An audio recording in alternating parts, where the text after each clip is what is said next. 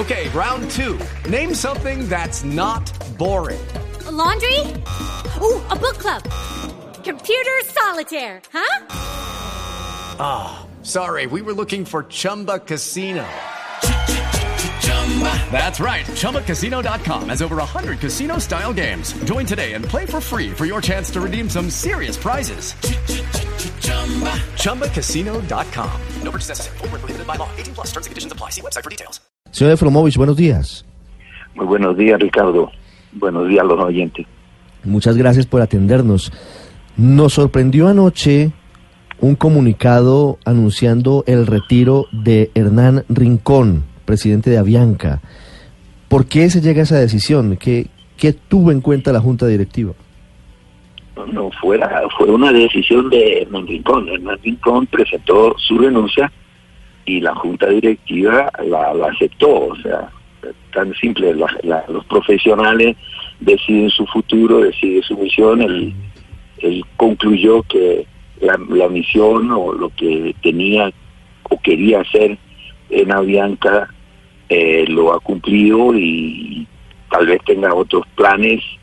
eh, uno, uno que sé que va a volver a, a la Florida, eh, en fin. Pero eso es normal en las empresas y en la vida de los profesionales. ¿Los tomó por sorpresa esta decisión de, de Hernán Rincón? Sí, sí, de cierta manera nos tomó con, con, con sorpresa. Eh, no esperábamos, por lo menos en este momento, aunque una buena parte de lo que él eh, quería y se comprometió a hacer, principalmente los avances en el área de tecnología, eh, la, la, la- excelente participación y dedicación en el, en el, en el momento difícil que tuvimos en el paro, que finalmente, gracias a Dios, ya están nor- normalizados por completo. Entonces, sí, lógico que perder un profesional del, del calibre de Hernán Ricón eh, no, es motivo de júbilo para nadie, ¿no? Sí, le hago la pregunta porque algunos expertos citados por, por algunos medios de comunicación en Colombia comienzan a hablar de la posibilidad de que la salida de Hernán Rincón tenga que ver con la llegada de United y de Copa como socios estratégicos de Avianca. Eh, no, eso no son... ¿Quién dice eso no es experto, es chismoso.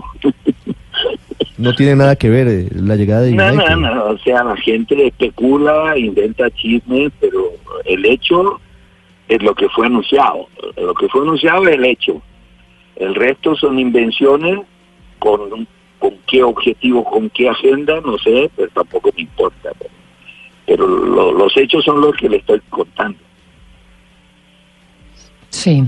Doctor Efromovich, de todas maneras, la percepción de algunas personas es que Bianca, y usted en particular, está pasando por un mal momento, a lo que se podría sumar, digamos, la salida del presidente Hernán Rincón, y a lo que se suma también que Avianca ha tenido que aplazar y cancelar entregas de aviones, ha tenido que salir de rutas no rentables, está vendiendo siete negocios no estratégicos, está en ley de bancarrotas en Brasil y además tiene ahora una demanda de Macri en Argentina por siete millones de dólares. ¿Qué nos puede decir al respecto?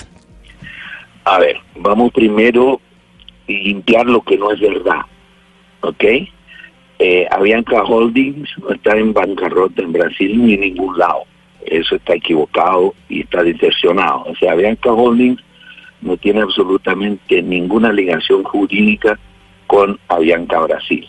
Entonces, eso punto aparte. Señor Efromovich, un- sobre eso, ¿qué está pasando hoy con Avianca Brasil? ¿Cuál es la realidad financiera hoy de, de esa empresa? No, Avianca Brasil está en concurso y como dicen, está en los medios, eso es público, va, se fue dividida en siete unidades de negocios y va a haber un remate eh, en el comienzo del mes, no tengo exactamente la fecha aquí en mi cabeza, y, y- y listo, entonces vamos a ver lo que va a pasar. En este momento esa es la situación de Avianca.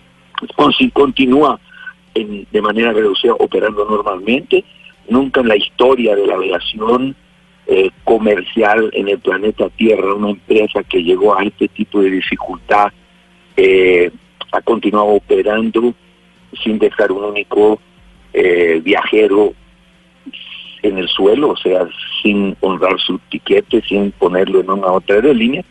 y simplemente por la crisis de Brasil, eh, inclusive el año pasado, antes de elecciones, la subida del dólar, la subida del combustible, eh, entró en una dificultad financiera, uno de los arrendadores entró con una demanda y consiguió una orden judicial para retirar una parte de sus aviones, eso colocaba a la empresa en una situación complicada, tuvo que buscar la protección eh, eh, legal del concurso mercantil, no consiguió inversión, situación de concurso mercantil, las condiciones de financiación se consiguen más difíciles y está caminando para una venta eh, o un inversionista a través de este proceso que debe ocurrir en comienzo de marzo, de mayo, perdón. Sí, y el resto, el resto de puntos, bueno, ya nos hizo la aclaración sobre la bancarrota de Avianca Brasil que obviamente hay una cosa es Avianca Brasil y otra Avianca Colombia, pero ¿qué nos puede decir sobre el aplazamiento y la cancelación de varios pedidos de aviones? Tengo entendido que precisamente se ha hecho una cancelación de 17 aviones que estaban en fila y se han aplazado otros 32. ¿Qué nos puede contar al respecto y qué tan graves son los problemas de liquidez de la empresa? Es una reestructuración de la compañía obviamente el público que lo que Avianca sufrió a niveles de de, costos en el paro ilegal que ocurrió en 2017, eso le, le apretó la liquidez y fue obligada a aplazar inversiones. Entonces eh, se cancelaron algunos, se aplazaron otros, ¿no? Y, y se está reestudiando. El, el cancelamiento o apertura de rutas es normal porque hay épocas en que ciertas regiones tienen más demanda que otras, entonces se abren rutas, se cierran temporariamente, se abren nuevas, eso también es normal en, este negocio. Entonces, simplemente cuando hay por cualquier motivo una necesidad de reducción, eh, de, o sea, llamémosle, sacar el pie del acelerador, fue lo que se hizo de manera inteligente y es normal en la administración de los negocios. Pues. Sí. Señor Efromovich, hay quejas permanentes todavía, hay muchas quejas de los usuarios de la aerolínea, de cancelación de rutas, de cambios inesperados, de los problemas de siempre. ¿Esto de alguna forma va a cambiar? ¿Tienen alguna estrategia para dar en el blanco de esas críticas y mejorar el servicio que hoy, digamos, siendo, siendo un servicio que, que destacan muchos, tiene aún lunares por mejorar? Bueno, siempre hay cosas para mejorar, pero yo eh, estoy en desacuerdo con esa afirmación porque es más, hoy es más ficción y tal vez gente que, como el ser humano es, siempre reclama porque reclama. Nosotros tenemos un problema que se llama clima en, en Bogotá y los cancelamientos de última hora se deben a clima. Por ejemplo, antier fue un día terrible en términos de operación y obviamente que gente también explora, porque cuando uno tiene 60 vuelos, por ejemplo, saliendo en un periodo de tres horas, y cualquier otra empresa tiene cuatro o cinco, y en ese periodo de tres horas baja la neblina, como ocurrió el, el, el, martes en la mañana a partir de las seis hasta las siete y media, ocho, ¿no? Entonces usted va a perjudicar eh, 60 vuelos eh, una otra línea va a perjudicar eh, 3, 4. Eh, las personas que no tienen la capacidad de entender o ver eso, ¿no? Ya van a la red social y ponen cualquier bobera. Pero hoy día lo, lo, lo, el índice de cumplimiento, el OTP de Avianca, está dentro de lo normal y encima de lo normal. O sea, la, la, la malla aérea eh, volvió a la normalidad, los vuelos están programados y el resto es de lo normal. Con 500, 600 vuelos diarios, una o dos máquinas le dan un problema técnico, es normal también, eh, dentro de los índices de cualquier aerolínea en cualquier lugar del planeta. Entonces, qué pena con todo el respeto, pero yo creo que aquí hay un exagero y todavía es un, un, un reflejo de los momentos difíciles que realmente pasamos eh, en consecuencia del paro. Y cabe eh, recordar a todos que a pesar del momento del paro, la performance de los colaboradores y de Avianca en esa situación fue una cosa impresionante cómo se manejó para disminuir al máximo el impacto. La mayoría de los viajeros inclusive nos incentivaba y, nos apoyaba en eso y, yo creo que fue hecho de una manera muy profesional y con mucho respeto al viajero. Que, que hay cosas que se pueden mejorar, sí a las hay, sin duda las hay, y estamos trabajando en ese sentido, ¿no? Pero yo creo que hoy la compañía está dentro de su normalidad. Sí. Señor Efremovich, y, le hago la pregunta eh, refiriéndome a los chismosos, como usted los llama. Muchos dicen que usted no está contento eh, en su condición de accionista mayoritario de Avianca con los resultados y que estaría, y usted les dice chismosos, pensando en un momento dado eh, en salir de la empresa. ¿Eso tiene algún asidero en la realidad? Lo único que en realidad, y yo, Ricardo, como sabes, siempre que me han llamado y han pedido que yo dé una entrevista y responder a, preguntas, siempre lo he hecho, ¿no? Entonces la única realidad es que me hagan una pregunta es lo que yo digo, lo que dicen terceros especulando, sea por incompetencia, sea por chismosismo, no, no, no, no, me niego hasta comentar. Sí, pero digamos, los resultados en, en eh, la bolsa de Nueva York de Avianca Holdings en los últimos seis meses, pues eh, son eh, negativos, digamos, la acción ha perdido tres, un poco más del 3%. La pregunta de Felipe, aunque tiene como base algunos chismosos, como dice él, algunos rumores, digo yo, creo que es válida. Eh, ¿Usted contempla o ha pensado en la posibilidad de, de, vender las acciones que tiene en Avianca? Siempre, yo siempre he mencionado públicamente que, por ejemplo, hasta el momento que me han hecho la pregunta y le digo hoy, miércoles 9, eh, 7 de la mañana, digo, no estamos aquí para el corto plazo, no estamos aquí para vender la compañía. Entramos aquí para darle la vuelta en 2004. Sí. Eh, lo hicimos con, con, mucha humildad y mucho orgullo. Le digo que lo hicimos, lo hicimos bien. Sí. Una compañía que no, que no aguantaría, nadie la quería, no aguantaría más 30 días. Hoy día es la segunda mayor línea aérea de la región y reconocida por el tercer año consecutivo, a pesar del paro ilegal que tuvimos como la mejor empresa en servicio de la región. ¿no? Eh, no hay intención de, del, grupo de los accionistas controladores eh, y, en este momento ni motivo de vender sus acciones o, vender la compañía. Sí, pero United podría quedarse con Avianca? No sé, no se la ofrecí, ni ellos me ofrecieron comprarla. Sí, pero por, por cuenta del préstamo a Synergy, ¿podrían eventualmente quedar con la mayoría accionaria? Si, si en cinco años Synergy no consigue cumplir y pagar su compromiso, tiene como garantía el público también sus acciones y si así lo desea, podrá hacerlo. Eso también es obvio. Sí, pero aunque no sea Dr. United, perdón, perdón, para eso no se necesita ser un genio chismoso o un genio rumoroso.